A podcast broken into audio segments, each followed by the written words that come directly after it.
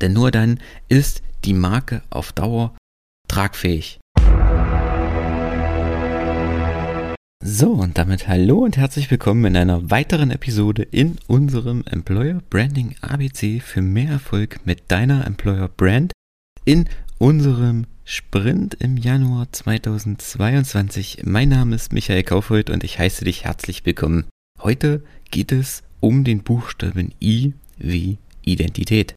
Denn ich habe es schon mal in einer anderen Folge erwähnt, die Employer Brand, die Unternehmensmarke, die Arbeitgebermarke, wenn sie erfolgreich etabliert wird, erfolgreich aufgebaut wird, schafft es, dass die Mitarbeiter eine sich mit dem Unternehmen identifizieren, dass die Marke dem Unternehmen eine eigene Identität verleiht und dass quasi das Unternehmen eine Persönlichkeit bekommt, dass die Mitarbeiter dem Unternehmen ein Gesicht verleihen.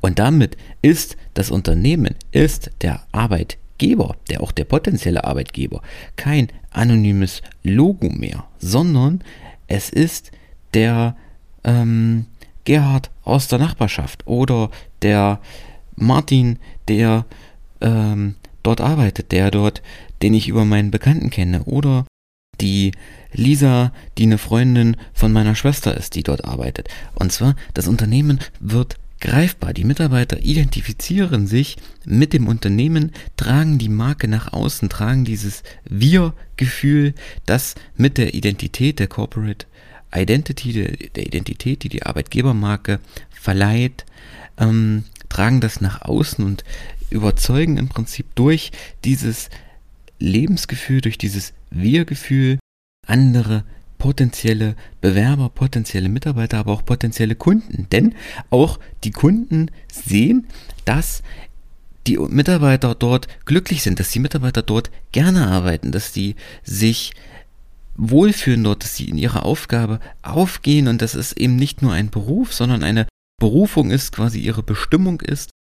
Ähm, und das strahlt einen ganz anderen Effekt auf die Kunden auf, denn die Kunden fühlen sich dann dort geborgen und sind viel eher bereit, dort einzukaufen oder auch dort wieder zu kaufen. Sprich, auch der Customer Value, also der potenzielle Kundenwert, wird größer, weil die Kunden dort öfter kaufen, sie geben dort mehr Geld aus und das ist ja letztendlich auch ein übergeordnetes Ziel, welches eigentlich jedes Unternehmen verfolgt.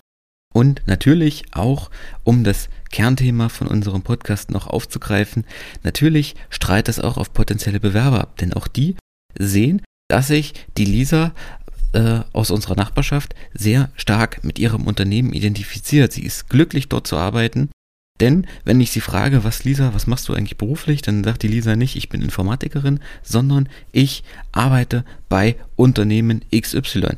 Oder ähm, ich bin Teil der Unternehmensfamilie von Unternehmen Z und so weiter, sondern sie lebt das richtig nach außen. Sie fühlt sich nicht einfach als ähm, Nummer eines beliebigen Unternehmens, sondern sie fühlt sich als Teil einer großen Unternehmensfamilie. Und das ist eben das Schöne, wenn es der Unternehmensleitung gelingt, wenn es dir als Unternehmer gelingt, mit dem Employer Branding deinem Unternehmen eine Identität zu verleihen und diese Identität auf deine Mitarbeiter zu übertragen. Sprich, dass auch deine Mitarbeiter dazu beitragen, dass sich die Identität deines Unternehmens weiterentwickelt. Ne? Die darf nicht starr sein und schon gar nicht von oben aufdiktiert werden. Eine Marke, eine Unternehmensmarke, eine Employer Brand kann niemals von der Unternehmensleitung von oben aufdiktiert werden. Sie muss sowohl ähm, na klar, es muss eine gewisse Leitung oder eine gewisse Zielsetzung, Führung von oben kommen, aber auch von der Basis des Unternehmens, sprich von unten, von den Mitarbeitern, muss eine Gegenströmung im Prinzip kommen, die muss durch die Mitarbeiter getragen werden, sodass man sich im Prinzip in einem Gegenstromprinzip, um es jetzt in der klassischen BWR auszudrücken, gegenseitig ergänzt, sich gegenseitig auch herausfordert, sich gegenseitig fördert und durch eine Kooperation von oben und von unten die Marke weiterentwickelt. Nur dann kann es gelingen, dass die Identität der Employer Brand im Unternehmen etabliert werden kann und dass sie auch von allen Seiten des Unternehmens getragen und weiterentwickelt wird. Denn nur dann ist die Marke auf Dauer tragfähig.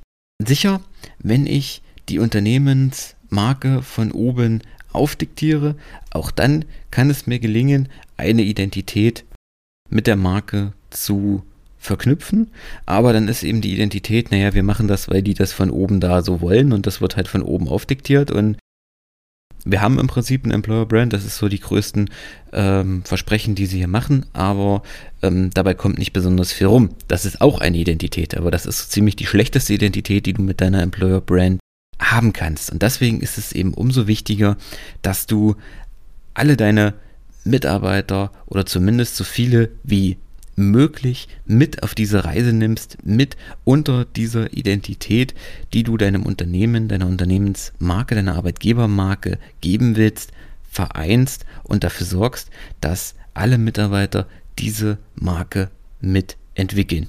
Okay, auch das war's an dieser Stelle mit dieser Folge für heute.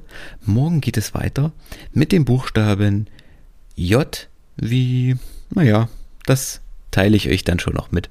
Also, bis dahin, wenn du dich mehr mit dem Thema Employer Branding, Mitarbeitergewinnung, Mitarbeiterbindung beschäftigen möchtest, hinterlass mir gerne einen Kommentar oder melde dich. Ich habe meine E-Mail-Adresse, meine Kontaktdaten, steht alles in der Folgenbeschreibung, in den Folgennotizen, gerne auch über LinkedIn oder per Mail, über meine Website. Ich bin immer offen, ich freue mich immer über einen Austausch. Wenn dir die Folge gefallen hat, dann hinterlass mir eine Bewertung, hinterlass mir einen Kommentar und abonniert den Podcast, wenn ihr das bis jetzt noch nicht getan habt. Ansonsten hören wir uns morgen. Bis dahin, ciao.